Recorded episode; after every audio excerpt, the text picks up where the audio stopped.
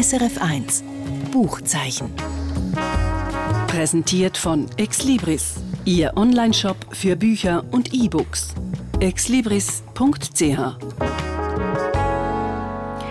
Eine junge Frau, die sich in ein leopardenähnliches Wesen verwandelt und ein geheimnisvoller Mensch mit tausenden Augen. Im heutigen Buchzeichen verschwimmen Realität und Fantasie. Herzlich willkommen zu unserer Literaturstammtischrunde euch, die uns zulassen, meiner Kollegin Katja Schönherr und meinem Kollegen Simon Leuthold. Hallo zusammen. Hallo. Ich bin Britta Spichiger. Zum geheimnisvollen Mensch kommen wir ein bisschen später. Das ist ein Buch mit dem Titel «Der Mann mit den Facettenaugen», geschrieben vom wichtigsten Autor von Taiwan und heute von dir auf den Stammtisch gelegt, Katja. Mhm. Anfangen tun wir aber mit der jungen Frau und ihrer Verwandlung. Wenn man von einem Menschen redet, der sich in etwas Animalisches verwandelt, dann kommen einem gleich einmal der Franz Kafka mm. und sein Roman «Die Verwandlung» in Sinn. In dem Buch, das du, Simon, heute mitgebracht hast, geht es aber nicht um einen Mann, der sich in ein Ungeziefer verwandelt, sondern um eine junge Frau, die sich in ein Kunstwesen verwandelt. Das Buch heißt Leoparda und ist der Debütroman von der 30-jährigen Schweizerin Anja Schmitter. Es ist eine beunruhigende Geschichte, hat der Kritiker darüber geschrieben. Was steckt dahinter? Was löst die Verwandlung aus? Also, dass das eine beunruhigende Geschichte ist, das kann ich, äh, die, die Ansicht, die teile also durchaus. Mhm.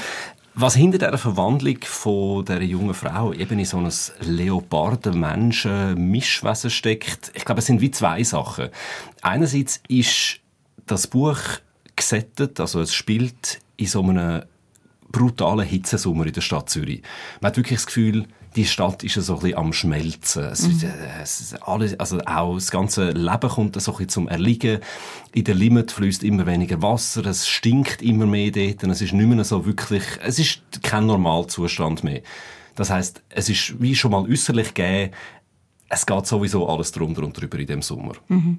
Und dann gibt es aber auch noch innere Gründe von dieser junge Frau. Die heißt Cleoparda, wird aber von allen nur Cleo genannt, weil eben sonst wäre es ja schon gefährlich, dass man schon über den Namen drüber geht. Cleopatra. Mhm. Genau. Die ist 25, Primarlehrerin, kommt aus einer sehr properen Familie vom Zürichberg oben runter. Sie wohnt trendy in der Nähe vom Lochergut Zürich.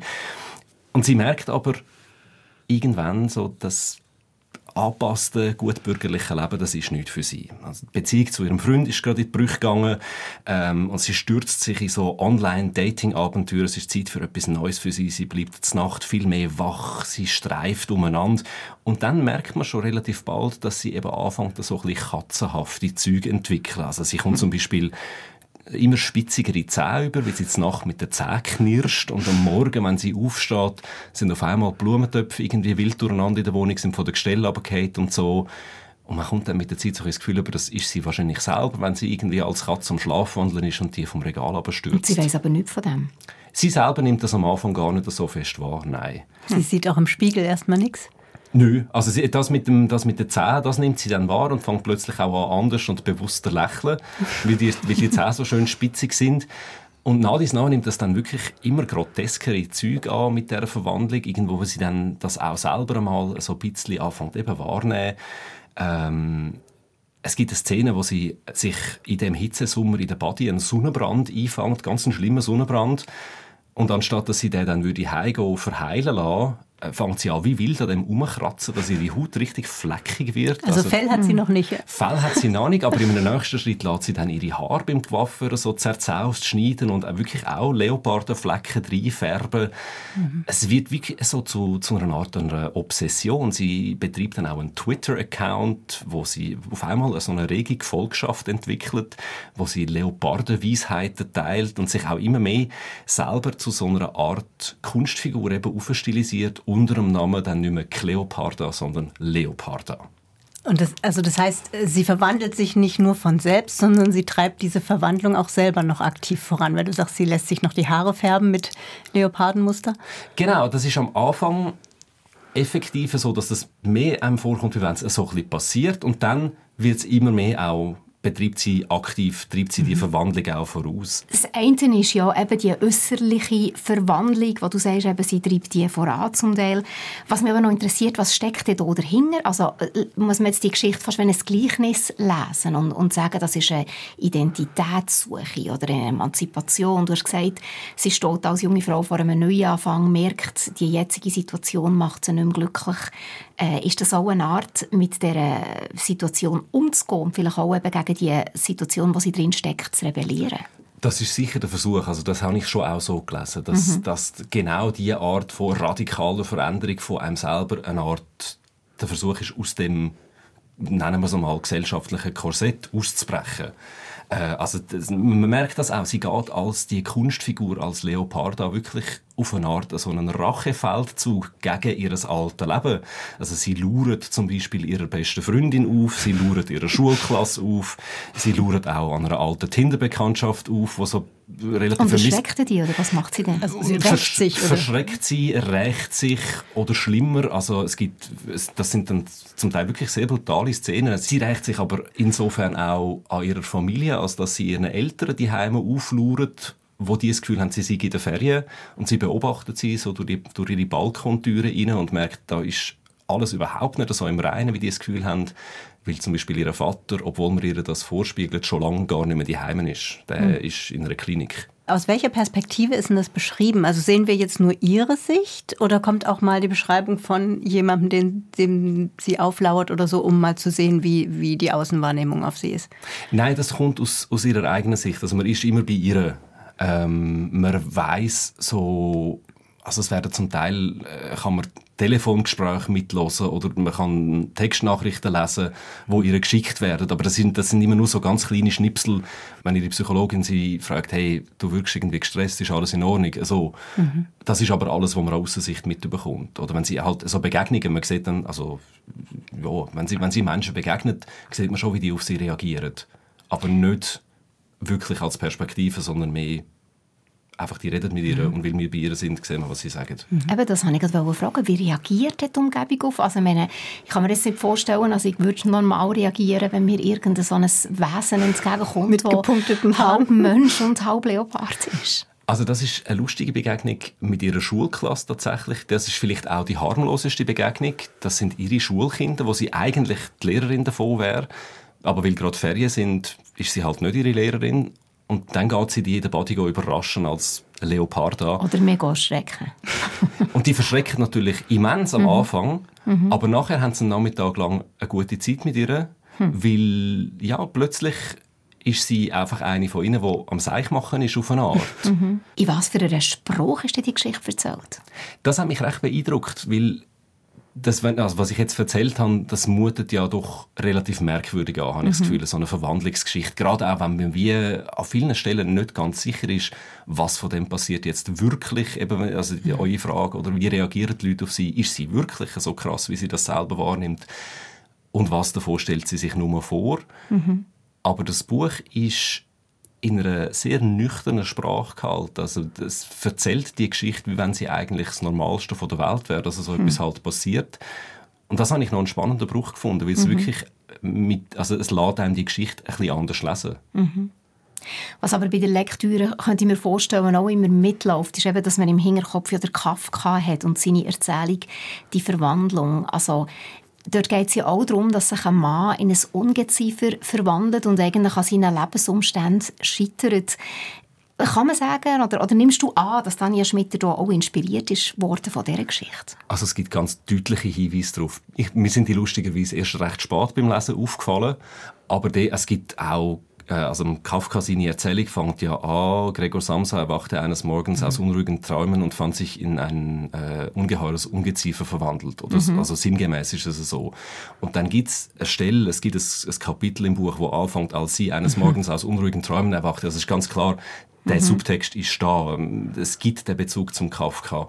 Und es ist natürlich auch, also eben, es ist augenfällig, wie du sagst, äh, die, die, die Lebensumstände, wo die Figur nicht klarkommt damit und darum sich verändert. Aber ich glaube, es ist schon auch ein Unterschied. Also beim Kafka wacht ja der Gregor Samsa auf und ist vor vollendete Tatsachen gestellt. Und der hat sich das nicht ausgelesen, mhm. sondern ähm, der ist eigentlich am Scheitern gewesen, und dann plötzlich macht sie so und dann ist er ein Käfer. Mhm.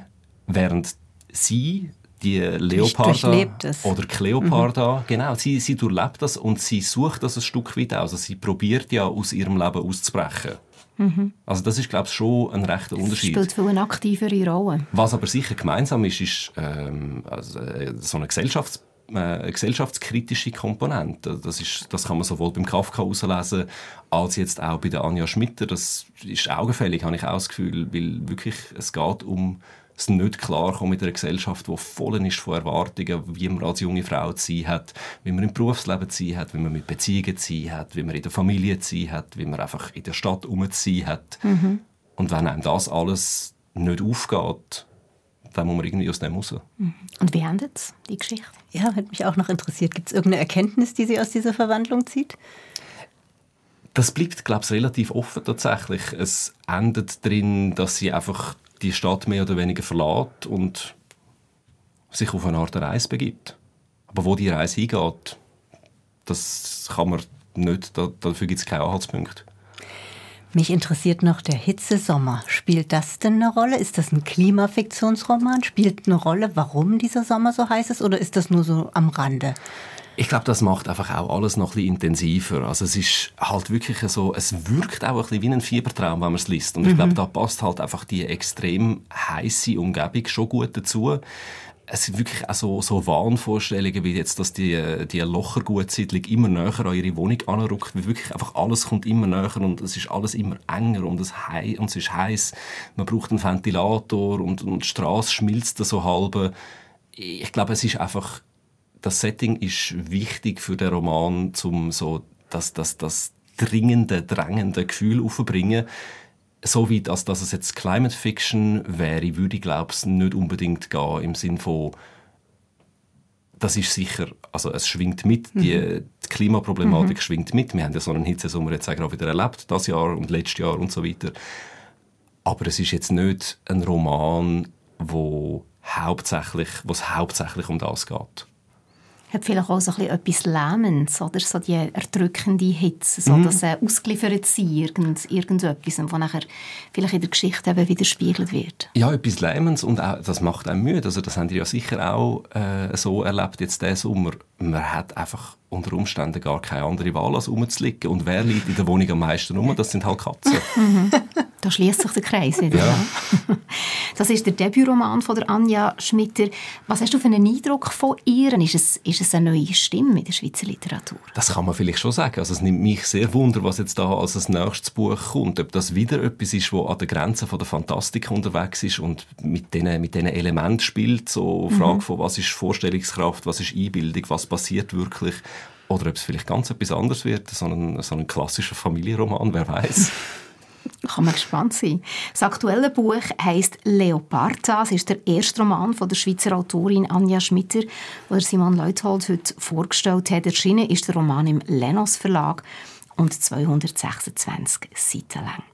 Die hören das Buchzeichen und wir kommen zum zweiten Roman von der heutigen Sendung. Der Roman, den du, Katja, mitgebracht hast, thematisiert Umweltverschmutzung und Klimawandel. Geschrieben hat der bekannte taiwanische Autor Wu Mingyi. Ich sage der bekannte taiwanische Autor, das ist eigentlich nicht ganz richtig, weil erstaunlicherweise kennt ihn hier praktisch niemand. Wie bist du auf ihn gestoßen? Ja, noch kennt ihn niemand, aber ich hoffe, das ändert sich. Ja, ich habe mich eben viel in letzter Zeit mit Klimafiktionen beschäftigt, also mit, mit Büchern, die im weitesten Sinne Umweltthemen oder ja, die Klimakrise thematisieren. Und da bin ich dann eben auch auf der Mann mit den Facettenaugen gestoßen in der Recherche. Und das war so ein Buch, ich kann bis heute nicht sagen, was der Grund war, ob es das Cover ist, die Schrift auf dem Cover. Das ist so eine ganz eigentümliche Schrift, mit der der äh, Titel geschrieben ist. Aber irgendwie hatte das Buch von Anfang an so eine Aura auf mich und es hat mich irgendwie fasziniert, noch bevor ich es überhaupt gelesen habe. Es ist so eine, es ist so eine gelb-schwarze, mhm. ich weiß auch nicht genau, was es, es ist. Es ist so ein abstrakt. So ein Gemälde, aber ja, die Schrift die sticht schon ins Auge. Ja, also, das A ist so, wie ein Dreieck, ne? Mhm, und das E ist ganz komisch mit so einem Zickzack-Ding drin. Das N hat fast so etwas Runenhaftes mit so einem mhm, Pfeil mhm, unten am Ecke. So ein bisschen mystisch. Also irgendwie, ja, machte mhm. dieses mystische, magische kam schon wirklich übers Cover rüber oder der Klappentext war super getextet. Jedenfalls, ich war von Anfang an fasziniert und die Faszination hielt dann zum Glück auch beim Lesen. Und jetzt muss ich es natürlich sagen, sagen, um was es geht in diesem Roman? Ich weiß gar nicht, ob ich vorhin den Titel schon gesagt habe. Der Mann mit den Facettenaugen. Ja, ähm, es geht um ganz vieles, aber ich fange mal bei so zwei Hauptfiguren an. Da geht es zum einen um den Attilei. Der ist Angehöriger eines fiktiven Inselvolks, ähm, also ist so ein Indigener, der auf einer kleinen Insel lebt. Und um Ressourcen zu sparen und so ein übermäßiges Bevölkerungswachstum zu verhindern, haben diese Wayo Wayo, so heißt dieses Volk, einen ziemlich brutalen Brauch, nämlich werden da alle zweitgeborenen Söhne, wenn sie 15 Jahre alt sind, ja, mit einem selbstgebauten Boot hinaus aufs Meer geschickt. Ähm, genau, und das, ja. Mhm. Und ähm, dieser Attile ist eben so ein zweitgeborener Sohn und eines Morgens ist es dann soweit. Er muss raus aufs Meer. Normalerweise bedeutet diese Reise ja den sicheren Tod, wie man sich denken kann. Ja. Aber bei ihm ist es irgendwie nicht so. Der strandet nämlich auf irgendeiner so Insel und dann merkt er so, es stinkt, es stinkt wahnsinnig. Das muss das Totenreich sein, denkt er sich. Es ist aber nicht das Totenreich, sondern es ist eine Insel, die komplett aus Müll besteht. Hm. Spannend. Plastikmüll. Genau. Und dann haben wir auf der anderen Seite, nämlich an der Küste in Taiwan, da wohnt die äh, Literaturwissenschaftlerin Alice und ja, die ist ziemlich unglücklich, hat ihre Freude am Leben verloren, weil ähm, sie ihren Sohn und ihren Partner verloren hat bei einem Kletterunfall. Genau, und sie lebt an der Küste und da merkt sie schon so seit Jahren, dass, äh, dass das Meer immer näher zu ihrem Haus kommt und irgendwie, wenn Flut ist, kann sie dann irgendwann gar nicht mehr das Haus verlassen. Also der Anstieg des Meeresspiegels ist so die schleichende Bedrohung. Mhm. Und dann gibt es aber noch eine plötzliche Bedrohung, eine plötzliche Katastrophe. Es gibt einen riesigen Sturm und es rollt so, ein, so eine Tsunamiwelle auf die Küste zu und damit wird der ganze Müll aus dem Meer angeschwemmt und damit dann auch der Attilei. Also dann haben wir die Alice und den Attilei, die sich da in diesem Chaos aus Müll, Plastikflaschen, Kunststofftüten Fischernetzen hm. da ähm, neu orientieren müssen oder ja, erstmal zusammenfinden. Also fast so ein bisschen äh, sprichwörtlich, what goes around will come around. Der Güssel, den ihr ins Meer rauspumpt, irgendwann kommt er. Ja, die, die Natur rächt sich. Also es mhm. ist, ja, die Umwelt schlägt zurück. Und wo kommt der Mann mit den Facettenaugen, wo im Roman der Titel gibt, ins Spiel? Ja, der, der ist so eine ganz so eine ja, allegorische Figur, würde ich sagen. Ähm, also Facettenaugen muss man vielleicht noch erklären. Das sind ja die Augen von Insekten. Von Flügen oder ja, so? Ja, genau. Oder, oder auch Schmetterlinge. Genau. Du weißt Bescheid, Simon, sehr gut. Genau, also bestehen bei manchen Insekten wirklich die Augen aus mehreren tausend Einzelaugen, mhm. wodurch die so ein breites, panoramahaftes Sichtfeld haben. Und dieser Mann mit den Facettenaugen, Wu Mingyi, der, Autor, äh, hat ihn schon mehrmals in Texten benutzt. Das, der scheint für ihn auch wichtig zu sein. Also und der hat wirklich also, so Augen? In, in, diesem, in diesem Buch, ja. ja. Und das ist so eine Figur, die, die, die taucht immer auf, wenn irgendwie so, meistens wenn Katastrophen passieren oder irgendwas Schlimmes. Und das Besondere bei dem ist, der schaut immer zu. Also er mhm. hat da seine Facettenaugen und sieht zu und könnte eigentlich helfen, aber macht nichts, sondern hat nur seine Augen, mit denen er alles sieht, aber greift nicht ein. Für mich ist das, ist jetzt natürlich eine Interpretation und man kann viel anderes reinlesen, aber für mich ähm, steht dieser Mann mit den Facettenaugen ganz klar für die Menschen im Umgang mit dem Klimawandel, weil wir alles sehen. Wir können, wir können so viel reflektieren, wir können so viele Perspektiven einnehmen durch unsere eigentlich ziemlich tolle Fähigkeit zu denken, aber wir machen nichts. Mhm. Also eine super Metapher. Das funktioniert, das funktioniert mega gut, oder? Ich Jetzt nur auch, in dem also kurzen Moment, wo du das erzählst, das ist einer, der alles sieht, weil er Tausende von Augen hat, wo alles weiß und weil er immer schaut und trotzdem nichts macht. macht. Das ist, mhm. ja, das, das mhm. funktioniert auf der inhaltlichen Ebene, aber auch auf der formalen Ebene total gut, weil Wu Mingyi eben, es gibt noch andere Figuren und das ist immer aus wechselnden Perspektiven geschrieben und es wechselt dann immer auch der Stil. Also zum Beispiel, wenn es um diesen indigenen Jungen geht, ähm, ist der, die Sprache eine ganz andere, als wenn es um die Alice geht. Also da haben wir eben auch noch so einen Perspektiven, einen ständigen Perspektivenwechsel dadurch, dass es immer wieder aus einer anderen Sicht erzählt wird. Und was ist die Geschichte, die nachher zwischen diesen zwei passiert? Es ist halt vor allem auch erstmal ein Kennenlernen. Ne? Mhm. Äh, also es sind ja völlig andere Lebenswelten. Die sprechen ja gar nicht dieselbe Sprache und versuchen sich dann da erstmal zu verständigen. Aber im Grunde ist es auch so eine, so eine psychologische Geschichte, weil das ja zwei verlorene Seelen sind. Also die Alice war, hatte mit ihrem Leben mehr oder weniger abgeschlossen nach mhm. der tragischen Geschichte, die ihr passiert ist. Ähm, und, und der Junge weiß ja überhaupt nicht, was, was los ist äh, und wo er ist. Und da ist das auch so, ein, so eine ganz zarte und langsame Annäherung von, von diesen beiden. Wie ist das stilistisch? Du hast jetzt gesagt, das wechselte Stil. Äh, mit jedem, mit jedem Perspektivenwechsel verhebt das? Also funktioniert das oder wirkt das angestrengt? Nee, es funktioniert super. Also da weiß man auch sofort, wo man ist und es passt auch total. Also gerade am Anfang, noch bevor dieser Attilei dann äh, ähm, da strandet, äh, wird da auch erstmal das, seine, seine Insel beschrieben und wie die äh, wie das Leben auf dieser Insel ist. Und es hat dann so, ja, auch ein bisschen eine ich will nicht sagen kitschige, aber es ist schon eine bisschen ausschweifendere Sprache, wie dieses Inselleben beschrieben wird und auch diese, ähm, diese, dieses engere Verhältnis von Indigenen zur Natur und dieses Schauen, wie geht's der Natur heute? So, was hat die heute für eine Laune? Das ist was, was bei Wu Mingyi eine ganz große Rolle spielt, so eine, die Perspektive der Indigenen auch mit, mit zu zeigen, weil, mhm. weil wir das in unserem luxuriösen Wohnungen irgendwie verlernt haben, zu gucken, was, was passiert eigentlich draußen. Mhm. Du hast vorhin gesagt, du seist total begeistert auch von der Lektüre. Was ist es denn, was dir gefällt an diesem Buch? Also zum einen... Ähm, ich habe sowas lange nicht mehr gelesen, aber das ist ähnlich wie jetzt auch die Leoparda. Ich würde das dem magischen Realismus zurechnen. Mhm. Also ähm, so, ein, so ein Text, der wo eigentlich ganz, ganz viel realistisch ist, aber zwischendrin tauchen immer wieder so Sachen auf, die eigentlich nicht sein können, wie eben zum Beispiel dieser Mann mit den Facettenaugen.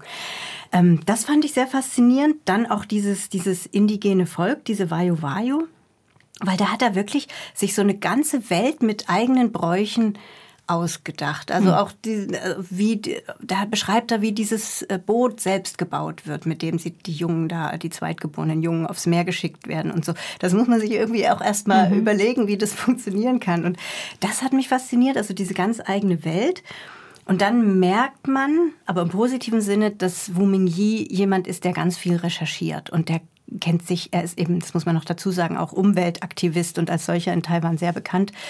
Ähm, der kennt sich wahnsinnig gut aus mit geologischen, ökologischen, äh, sämtlichen Zusammenhängen, mhm. die, da, die da reinspielt. Was, was äh, macht das mit einem Berg, wenn da ein Tunnel durchgebohrt wird? So, so, so mhm. solche Sachen, da kennt er sich total gut aus und das, das das, das baut er so ein, aber so nonchalant. Also man denkt jetzt nicht die ganze Zeit, ich lese hier ein Lehrbuch, sondern man spürt einfach, der, der weiß wahnsinnig viel. Ist es, das nimmt mich auch noch Wunder, jetzt eben gerade, wenn man so, du hast Stichwort Lehrbuch gebracht, wir haben es vorher von Climate Fiction gehabt. Ist es, hat's, ist es ein Buch mit einem erhobenen Zeigefinger oder ist es einfach also wie muss, mhm, weißt du, so die, die, die, hat es so eine, ja, hat's eine Mission, eine mhm. moralische Komponente ja. oder ist es mehr einfach so, uh, passt auf? Also ich habe mit Wu Mingyi ja ein Interview geführt und er sagt, hat mir erzählt, es ist ihm total wichtig, nicht wie mit so einer Moralkeule daherzukommen, sondern einfache Geschichten zu erzählen, die uns aber trotzdem dahingehend berühren, was mit unserer Umwelt passiert. Und genau das ist es auch. Also natürlich hat er nicht die Absicht, jetzt groß so mit dem Zeigefinger daherzukommen, aber gleichzeitig führt einen das natürlich schon in, in seine innere Moral, wenn man da so vorgespielt bekommt, was da, äh, da gerade alles kaputt geht. Und dieses, dieses Setting mit Anstieg des Meeresspiegels und dieser ganze Müll, darüber haben wir noch gar nicht geredet, ähm, der Ausgangspunkt für diesen, diesen Müll, diese Müllinsel, auf der dieser Attilii strandet, den gibt's ja wirklich. Also es gibt ja so fünf riesengroße Müllstrudel auf den Ozeanen und der größte ist der Great Pacific Garbage Patch. Mhm. Der, ist, der ist dreimal so groß wie Frankreich inzwischen und da, da laufen einfach die Meeresströmungen so zusammen, dass sich das ganze, der ganze Plastikmüll, der im Meer liegt, dass er sich da ineinander verkeilt. Mhm. Ähm, und das muss man sich ja auch mal vorstellen. Und, und davon ist jedenfalls Wu Mingyi auch ausgegangen. Was passiert denn, wenn jetzt dieser ganze Müll äh, mal wieder an Land kommt? Ne? Mhm, mhm. Also eben so weit weg von der Realität ist es eben nicht. Genau, eben. Ist, ja. Ich habe mir, das, ich habe jetzt die Insel vorher so als etwas, als etwas Menschgemachtes vorgestellt. Also weißt, wie sie sind dort hingegangen und haben einfach den Güssel aufgetürmt, mhm. immer höher. Der, der, der, äh, aber das, das, muss gar, nicht, das muss gar nicht so sein, ja, natürlich. Und das hängt, das ist auch schwer so vorzustellen, weil das ist dann auch ganz viel unter der Meeresoberfläche, aber das verkeilt sich dann alles so, so ineinander und dadurch sind diese, diese Müllinseln, die da jetzt so mhm. treiben, entstanden. Ja. Wir haben am Anfang gesagt, der Wu Mingyi ist bei uns noch weitgehend mhm. unbekannt, aber du sagst, er ist eigentlich der wichtigste taiwanische mhm. Autor. Mhm. Was macht er denn zu dem? Na, er hat zum Beispiel ähm, war schon nominiert für den Man Booker International Prize. Also er ist äh, international durchaus schon renommiert und gerade auch in andere Sprachen, also ins Englische sind schon mehrere seiner Werke übersetzt worden. Und das ist jetzt, also er hat schon viele, ich glaube über sechs oder ich glaube sechs Romane schon geschrieben und viele Erzählungen. Und jetzt Der Mann mit den Facettenaugen ist das erste Buch, was überhaupt von ihm auf Deutsch erscheint und das ist im Original ist das schon 2011 erschienen. Hm. Das, also da merkt man dann eben auch, dass so ein Inselstaat wie, wie Taiwan auch mit dieser Thematik vor, vor mehr als zehn Jahren schon was anfangen konnte, mhm. weil es einfach schon viel mehr betroffen ist von heftigen Unwettern und äh, Anstieg des Meeresspiegels, auch von dem Thema, dass sie ihren Müll, muss man noch dazu sagen, Taiwan lebt ja so im Konflikt mit China. Das heißt, sie können ihren Müll nicht Frage, einfach ja. nach China exportieren, wie es viele andere Länder machen. Also sie haben da äh, sozusagen in, ihrer, in ihrem kleinen Land da in, ähm, schon viel länger mit diesen, ja, schon, mhm. schon viel länger mit diesen Klimaschäden zu tun. Und deshalb war das, ist, äh, ist er da schon, schon viel länger eine wichtige Stimme. Und bei uns ist es eigentlich erst jetzt so die letzten Jahre. Also wir haben es ja auch gesagt, so ganz viele Debüts behandeln den Klimawandel, mehrere Debüts behandeln den Hitzesommer gerade. Ähm, also bei uns kommt es erst jetzt an, dieses, dass dieses Thema Folgen hat. Ne? Und äh, in, in anderen Ländern ist das halt schon viel länger eine Realität. Mhm. Also es sind elf Jahre, das ist schon noch viel. Das ist echt viel. Also dass es jetzt dann jemand macht, zeigt ja auch, dass sich inzwischen die Verlage auch was davon versprechen, gerade wenn sie auch noch dieses Label Klimafiktion dann so hochhalten. Also dass sie jetzt sagen so, wir sind, also zum einen scheint die Nachfrage irgendwie gestiegen zu sein, zum anderen ist es wahrscheinlich den Verlagen auch wichtig zu, zu zeigen, wir sind irgendwie am Puls der Zeit. Mhm. Mit einem Buch, das vor elf Jahren erschienen ist. ich bin froh, dass es jetzt gekommen ist, weil es wird echt Zeit. Einer, der auf jeden Fall am Puls von der Zeit ist, ist der Wu Ming Yi, sagst du, Katja. Sein Roman ist jetzt auf Deutsch erschienen, «Der Mann mit den Facettenaugen» rausgekommen bei Mattes und Seitz, übersetzt von Johannes Fiederling und 317 Seiten lang. Und wir haben es vorhin gesagt, du hast auch mit dem Wu Mingyi geredet. Ihn und sein Werk stellst du vor in der Sendung Kontext, Katja. Das kann man hören auf srf.ch-kultur-literatur. Dort muss man abscrollen, bis man zum Titel kommt, die Klimakrise erobert die Literatur. Und unter anderem verrotet der Wu Mingyi in dieser Sendung, glaube welches Erlebnis das ihn dazu gebracht hat, sich so für die Natur einzusetzen.